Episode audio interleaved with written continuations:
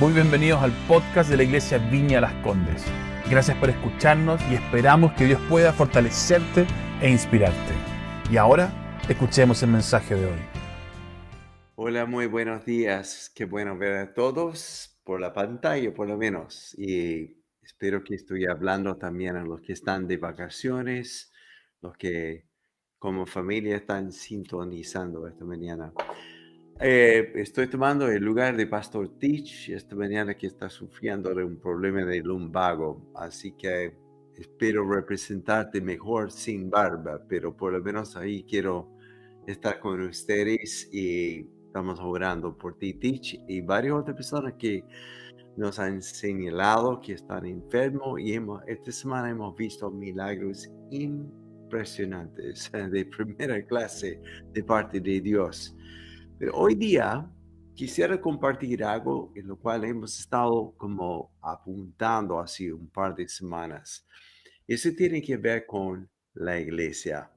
Y para empezar, eh, hoy día voy a compartir sobre una característica de la primera iglesia que era comunidad fraternal o comunión fraternal. Así que yo les voy a invitar a cerrar sus ojos conmigo. Escuché esta hace muy poco y ese es mi anhelo también. ¿Cómo sabes cuando eh, la reunión ha sido muy buena? Es cuando tenemos un encuentro con Jesús, no cuando que escuchamos más sobre la Biblia o que la adoración fue buena. Incluso en la adoración, nuestra meta es que podemos ver a Jesús. Así que Padre, gracias por los que están con nosotros hoy día, los que están sintonizando. Espero también, Señor, en su corazón hay todo un anhelo de conectarte contigo, no con una reunión, sino contigo. Y te pido, Señor, los que están en Santiago como afuera, que en su living en el dormitorio, donde quiere que estén escuchando, que pueden sentir fuertemente tu presencia venir sobre ellos y que esta presencia produzca una revelación fresca y nueva de ti. Esta revelación es lo que nos inspira a adoración y nos inspira a vaciarnos completamente a ti. Gracias, Padre, por lo que vas a hacer ahora en el nombre de Jesús. Muy bien. Yo quisiera, ah, ¿en qué estamos hablando de la iglesia? El diseño original de la iglesia, con todas estas remisiones que hemos experimentado este año. Eh, es muy difícil para nosotros mantenernos optimistas especialmente si nuestra vista está en las circunstancias, en las vacaciones que se han tenido que cancelar, etcétera, etcétera. Pero eh, hay una porción en Hechos 2 que me ha bendecido mucho. No voy a predicar sobre esto esta mañana, pero está en el versículo 25 al 28, cuando el rey David dice, porque te he tenido siempre delante de mí porque mi vista está sobre ti, nunca seré conmovido. Es tremendo esto. Así que ese es mi meta hoy día, es que podemos ver a Jesús a través de esta palabra. Hablando de diseño original, uh, hoy día vamos a, a leer como una porción de escritura en Hechos capítulo 2, versículo 42 hasta el versículo 47. Así que déjame leerlo y después vamos a, a meternos a la piscina aquí. Todos los creyentes se dedicaban a las enseñanzas de los apóstoles. La palabra dedicar, uh, hay otra versión que dice, fueron devotos, eh, pero también la enseñanza aquí significa instrucción y también como modelo por ejemplo, los discípulos o los apóstoles no solo hablaron sobre la importancia de orar, sino modelaron esto, de tal manera que los creyentes querían aprender de cómo hacer esto. Así que, y dice, además, eh, a la comunión fraternal, eso es lo que vamos a tomar hoy día, a participar juntos en las comidas, entre ellas la cena del Señor y a la oración. Y un profundo temor reverente vino sobre todos ellos. Uno, ese temor significa como una admiración de lo que Dios estaba haciendo y también una admiración de lo que Dios estaba manifestando a través de los apóstoles. Y dice, los apóstoles realizaban muchas señales y milagros y maravillas. Y todos los creyentes se reunían en el mismo lugar y compartían todo lo que tenían. Vendían sus propiedades y posesiones y compartían el dinero con aquellos en necesidad. Adoraban juntos en el templo cada día y se reunían en casa para la señor, cena del Señor y compartían sus comidas con gran gozo y generosidad. Y todo el tiempo alababan a Dios, disfrutando de la buena voluntad de toda la gente. Y cada día el Señor agregaba a esta comunidad cristiana los que iban siendo salvos. Tremendo, tremendo. Ahora, la tentación de todos nosotros como hombres es que vemos, ah, la iglesia creció, fue increíble, impactante. ¿Cómo se hace esto? Eh, quiero decir esto porque mm, es súper importante. La tendencia de todo éxito es ser una fórmula y como tratar de seguir fórmula en fe y con el fin de llegar a los resultados. La viña, por ejemplo, fue a eh, todos nosotros que estamos en la viña sabemos cuáles son los cinco valores. Y a veces la tendencia es, bueno, hay que hacer estos valores para que la iglesia sea viña, que tenga éxito, que pueda crecer, etcétera, etcétera. Pero la verdad es que ah, los valores fueron formados después de lo que voy a compartir ahora. Dios remeció a la única viña en Anaheim, California, en el Día de Madre, en, el año 78, cuando el Espíritu Santo vino sobre la iglesia y en seis meses bautizaron más de 1.400 personas. Sí hubo un mover de Dios que remeció la iglesia en la comunidad y fue mucho más adelante en los meses de este mover de Dios que ahí empezaron a pensar qué es lo que Dios está haciendo. Y empezaron a reescribir los valores. a eh, el reino de Dios está siendo predicado. Ah, hay manifestaciones del Espíritu Santo. La palabra ha sido clave en este tipo de adoración. Todo lo que describimos como valores, solo que en ese día en, aquellos tiempos habían 14 valores. Así que, y la tendencia nuestra es como tomar estos valores y dice, ah, ya, para que, que tengamos un mover de Dios, para que la iglesia sea una buena iglesia, hay que hacer una fórmula. Este no es una fórmula. Ni tampoco lo que vamos a estar hablando en Hechos capítulo 2, versículo 44, no es como que así sea, hacemos estos eh, estas características de la primera iglesia, entonces sí, no. Por eso quiero retroceder esta mañana, aunque tome un poco de tiempo, y vamos a llegar a esta característica de la comunión fraternal. Pero vemos primero que eh, en el principio de Hechos hay una invitación de Dios. Y la invitación de Dios está en Lucas 24, 49, ah, cuando invita a los discípulos.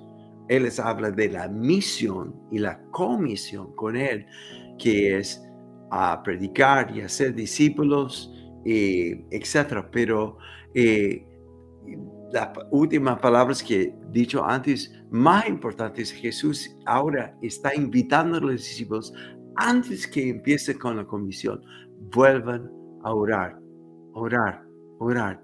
Hechos 1.14 es uno de los versículos más poderosos de Hechos.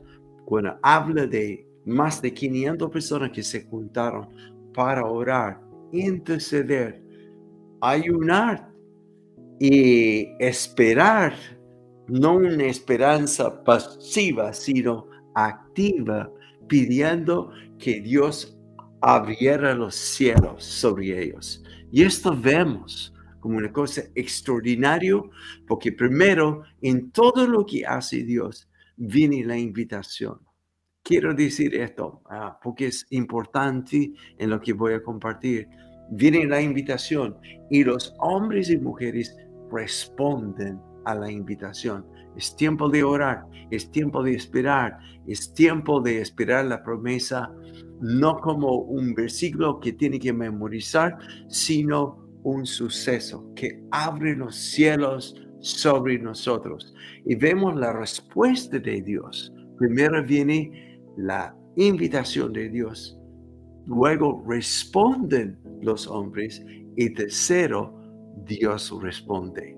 Esto vemos en Hechos capítulo Dios y la respuesta de Dios es increíble.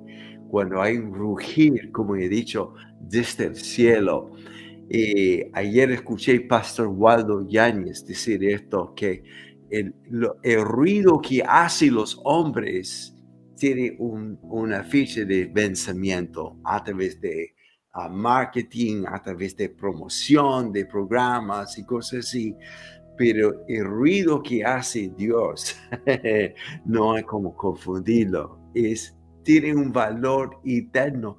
En otras palabras, lo diré de esta forma, todo lo que genera los hombres tiene una fecha, una fecha de vencimiento, pero lo que genera Dios tiene su impacto eterno.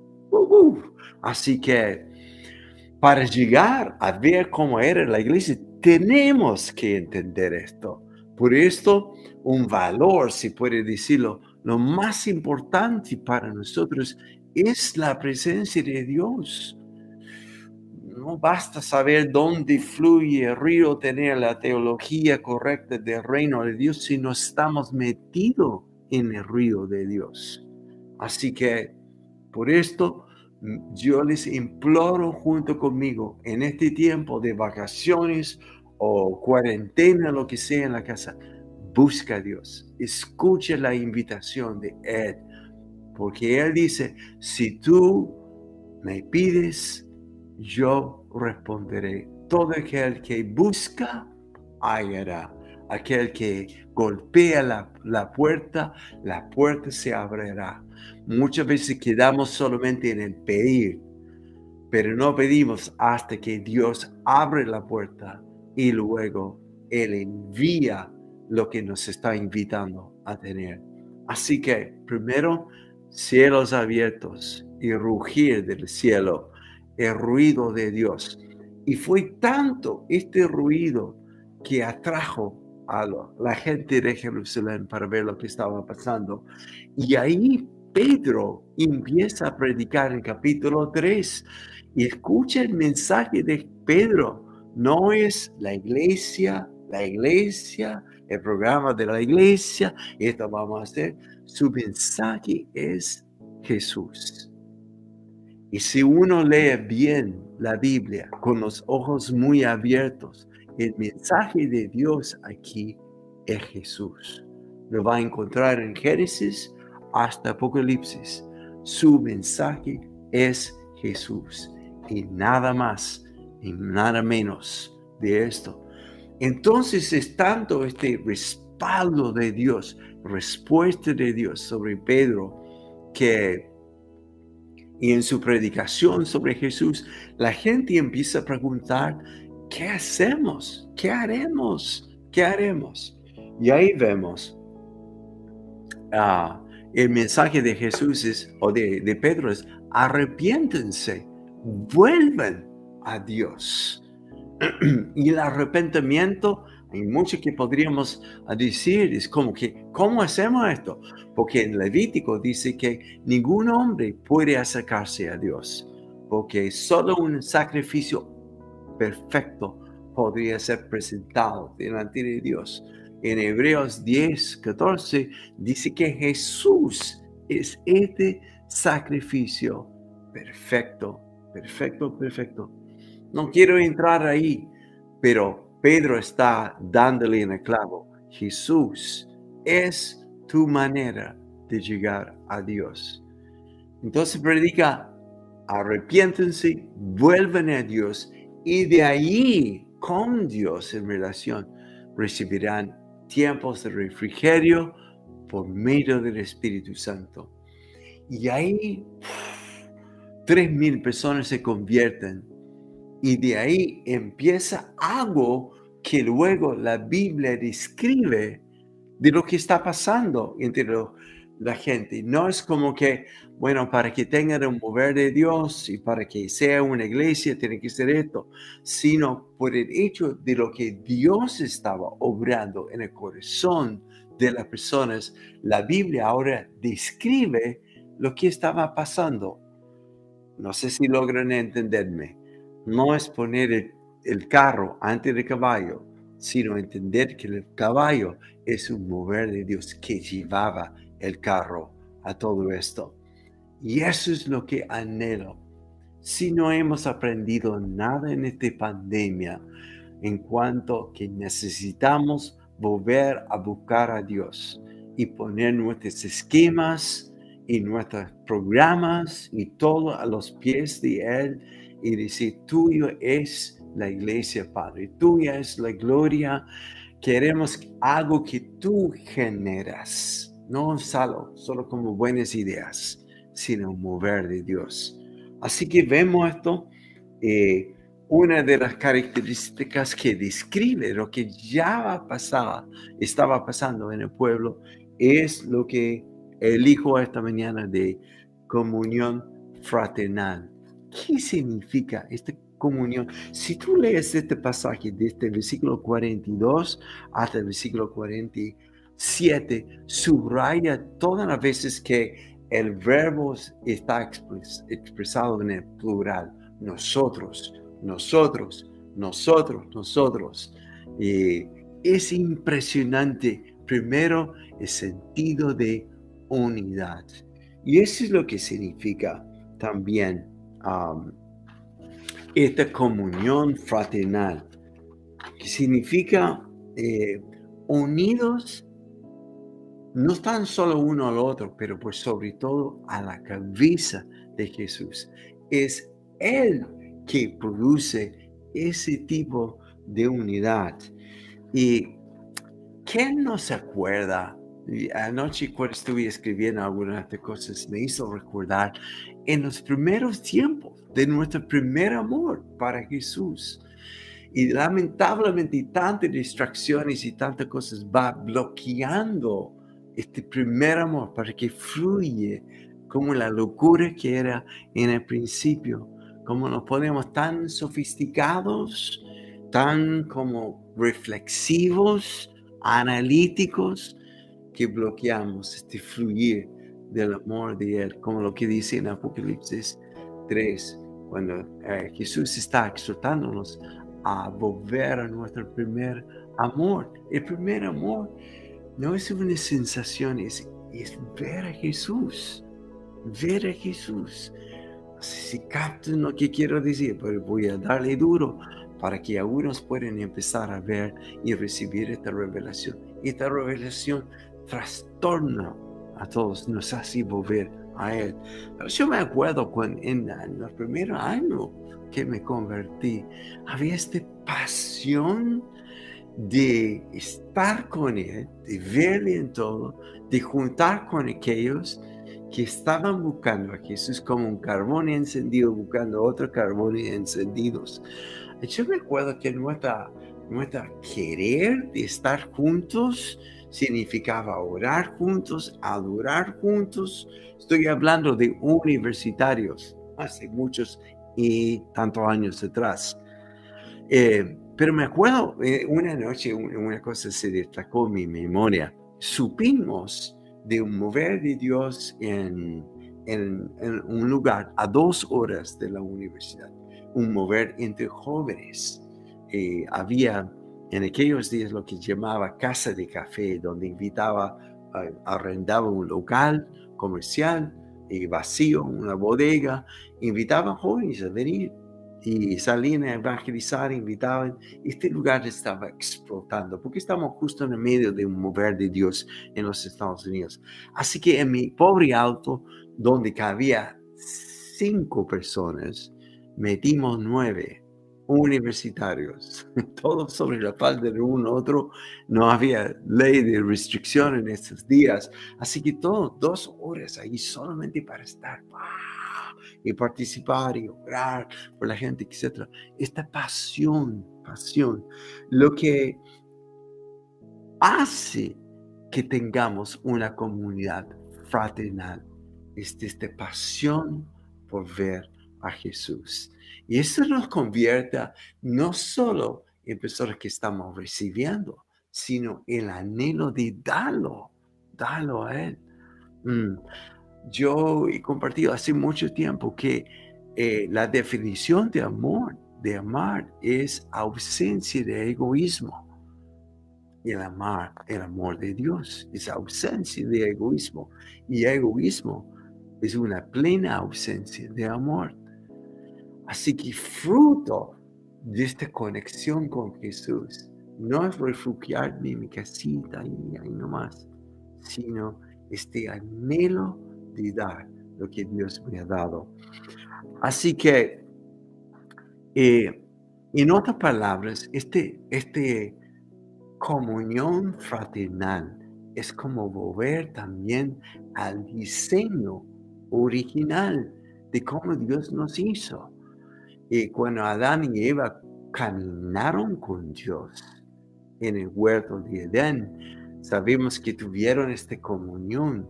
Y comunión es como sentido de pertenencia, familia. ¡Wow! Hasta que picaron. Y cuando picaron, la primera cosa que hizo Adán y Eva fue esconderse de Dios. Hay todas explicaciones teológicas de por qué se escondieron, pero yo quisiera agregar la mía. ¿Por qué se escondieron de Dios? Porque sentían que ya no pertenecían. Tremendo, tremendo. Y desde ese día hasta hoy día, el ser humano siempre busca pertenecer. ¿Para qué le voy a hablar de las locuras mías cuando era un joven buscando sentir aceptado, aprobado, pertenencia? Y si fuera yo en esto, yo creo que tú tienes tus historias que no, como yo, que no quisiéramos confesar porque era vergonzoso lo que hacíamos solo por el aplauso o el sentido de pertenencia. Pero gracias a Dios, el mensaje de Pedro dijo, es que estamos separados, fuimos rechazados de la gloria de Dios. Y la única forma de volver esto es a través del sacrificio perfecto que es Jesús. Y gracias a Él, ahora somos aceptos, aceptados, aprobados, calificados, no por mi comportamiento, sino primero mi posición. Y tantas veces, a veces nosotros pensamos que no podemos ir a Dios porque no hemos portado bien, que, como sentimos como Adán y Eva medio escondido, porque sentimos que ya no pertenecemos. La buena noticia de lo que quiero decir hoy también es cuando yo tantas veces he caído en esta categoría, como que pequé, bueno, ya hace un par de días que puedo volver a estar con Dios, porque uno esconde por vergüenza y porque siente descalificado, pero no entendemos que es al ir a Dios, a pesar de las emociones, que en su presencia Él me perfecciona. Es por esto en Hebreos también dice que podemos entrar con plena confianza en el trono de gracia en nuestro momento oportuno. Todo momento es oportuno cuando estamos bien o cuando estamos mal. Así que esta comunidad fraternal tiene que ver con un sentido de pertenencia primero a Jesús y luego tengo una familia Tremendo, tremendo, tremendo. Así que, ¿cómo perder esta, esta, estas ganas de estar consciente, ganas de compartir lo que Dios me ha dado? Lo perdemos cuando nos desconectamos de Jesús. Y hay, hay un par de cosas que podemos hablar en esto. Eh, cuando empezamos a enfocarnos en las pifias, las fallas de las personas, en sus puntos flacos, cuando este enfoque en el grupo de conexión o incluso en mi condominio, como empezamos a enfocar en las pifias de las personas.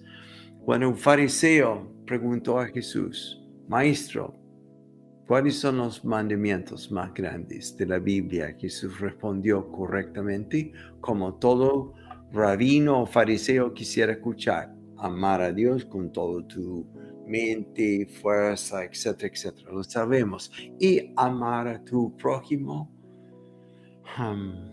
como amas a ti mismo. Y el fariseo, bravo, sí, sí, legítimo lo que dices tú. Pero Jesús agrega otro mandato que es mayor todavía. Esto lo descolocó. Dije, él dijo, has escuchado que debes amar a tu prójimo como a ti mismo. ¿Cuántos saben hoy día que no nos amamos a nosotros muy bien? Y especialmente si veremos de un trasfondo más o menos. Entonces, en la medida que yo me amo o incluso tengo secuelas de rechazo todavía, son mis lentes para ver a otros y manifestar este tipo de amor que tengo para mí hacia los demás. Si me critico mucho, si tengo mala imagen de lo que es humildad, etc., así es como voy a juzgar a los demás.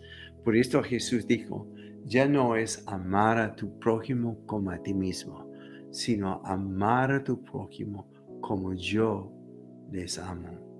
Ese es clave, clave, clave, clave, clave. Así que perdemos esta comunión cuando empezamos a ver las pifias en otras personas. Buscar, mantener distancia, temor de rechazo etc. Y para tener esta comunión fraternal, tenemos que ver a Jesús. Esa es clave. Enfocado en Él y empiezo a entender cómo me ama. Estaba leyendo en Cantaris 1, 2, cuando la tsunamita la mujer dice, mm, en la versión en castellano dice, bésame con los besos de tu boca hay, mucho en esto. Eh, pero en otra versión dice, me dejo ser besado por los besos de tu boca. No es la petición de ella, sino es la rendición. Yo me dejo ser besado por ti. Mm. Y los besos de la boca, cuando saben, cuando tanta cercanía en caricias, en, en los besos, hay un intercambio de palabras también, de intimidad. Dios nos invita a través de Jesús no leer un texto más, no más de la Biblia, sino oír la voz de Él de sus labios en intimidad. Así que, ¿cómo perder esta comunión? Es ver las pifias de otras personas, pero también eh, muchas veces es cuando nos enfocamos, desenfocado de Jesús, no enfocado en, en escritura. Es impresionante. En Chile hay cuatro mil denominaciones y mayormente la división viene porque nos enfocamos en las escrituras. No, en la Biblia dice, no estoy de acuerdo, chao. Mm. Y el mejor ejemplo de esto, incluso en nuestra propia iglesia, hemos tenido personas que se nos van por tonteras. Es que ustedes creen que Jesús, eh, eh, el rapto viene antes de la tribulación o después. Y aún no, si tú dices esto, no estoy de acuerdo. O, o tu forma de hacer esto. Tonteras, tonteras. Eso significa, como en la historia en Juan capítulo 5, los fariseos siempre desafiando a Jesús. Lo que tú haces no está en la Biblia, está sanando en el día de, de reposo. Jesús dice esto en un punto, yo creo, de frustración delante de ellos, diciendo, ustedes que estudian tanto esto, lo tienen memorizado, saben la teología, la historia, todo el contexto, lo que quieres, pero estas escrituras hablan de mí. Por eso dije, puede encontrar a Jesús en el arca de Noé, puede encontrar a Jesús en el sacrificio de Abraham, Isaac. Este es el mensaje de Jesús. Y es por esto que Jesús dice, esto habla de mí, pero teniéndome delante de ustedes, no me ven, me rechazan. Así que la comunión fraternal tiene que ver con enfocar en Jesús. Entre más este fluye de amor, más que fluye hacia afuera. Ok, déjame describir dos o tres cosas ahora, que es el fruto de esta comunión fraternal. Dice en la Biblia que partieron el pan y celebraron Santa Cena juntos.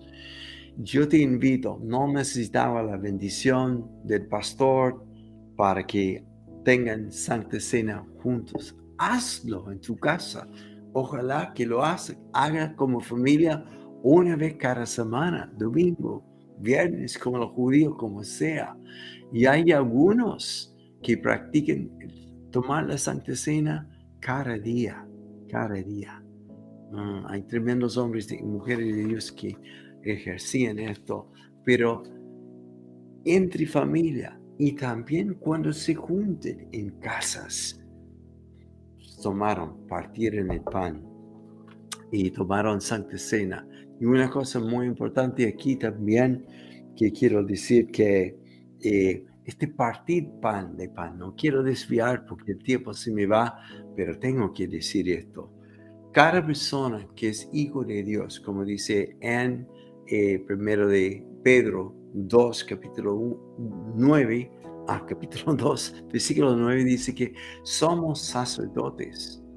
Y un sacerdote llamado Levítico en el Antiguo Testamento tenía dos o tres funciones y solo voy a enfocar en uno, que él ah, hacía un pan que se llamaba el pan de la presencia, que fue puesto sobre una mesa sagrada y era como una ofrenda para Dios y donde los sacerdotes también podían comer de esto en la semana. Cada uno de nosotros, al mirar a Jesús, recibiremos pan. Pan. Jesús no dijo, el Hijo de Dios ha venido como maná, o el Hijo de Dios eh, fue el pan del cielo, sino dice que es, es algo que viene y viene y viene y viene y viene una fuente inagotable. Es para tomar este pan y comer de esto y también en casas con otros empezar a compartir este pan. Además del pan físico que hay, pero también una característica, un fruto de comunión fraternal es que comieron de casa en casa. Este famosos asados que hacemos es como el anhelo de estar con la familia ¿Cómo anhelamos esto hoy en día? Dice que oraron juntos, no por tener una reunión, ay, sí, tenemos que tener una reunión de oración porque así se hace los miércoles. No, esta reunión de oración no era orar por orar, sino el fin era ver a Jesús. ¿Cómo sabes cuando has tenido una buena reunión de oración personal y con los demás? es cuando aparece Jesús. Y cuando aparece, ya no estás orando, ya estás con. Así que finalmente, Eh, también esta cosa de, comunión significa no solo entre los creyentes, sino entre muchos. Te hago esta pregunta, ¿cómo alcanzó Jesús a los no creyentes? Comiendo con ellos, entre muchas otras cosas. ¿Cuándo fue la última vez que has invitado un vecino, alguien de tu condominio? Simplemente hacer un asado contigo, relajado. No tiene que meterle la Biblia por la garganta, pero sí Él puede ver en ti paz y lo que más anhela Chile en todo el mundo, este sentido de pertenencia. ¿Por qué no la invita? ¿Por qué no extiende tu mesa? Ah, porque Jesús fue nuestro modelo. Fue la casa de Saqueo, cobrador de impuestos. Fue la casa de Marta, María, Lázaro. Fue la casa de cobradores de impuestos. Este le causó problema con los fariseos. El ex leproso, ex porque había sido sanado por Jesús. Y hasta algunos líderes religiosos. Comunión a través de la misa. Yo te invito en todo este tiempo que estamos haciendo que te conecte con Jesús. El fruto de esto es ver comunión fraternal. La falta de esto solo refleja la falta, la falta de estar conectado con Él. Así que vamos a orar.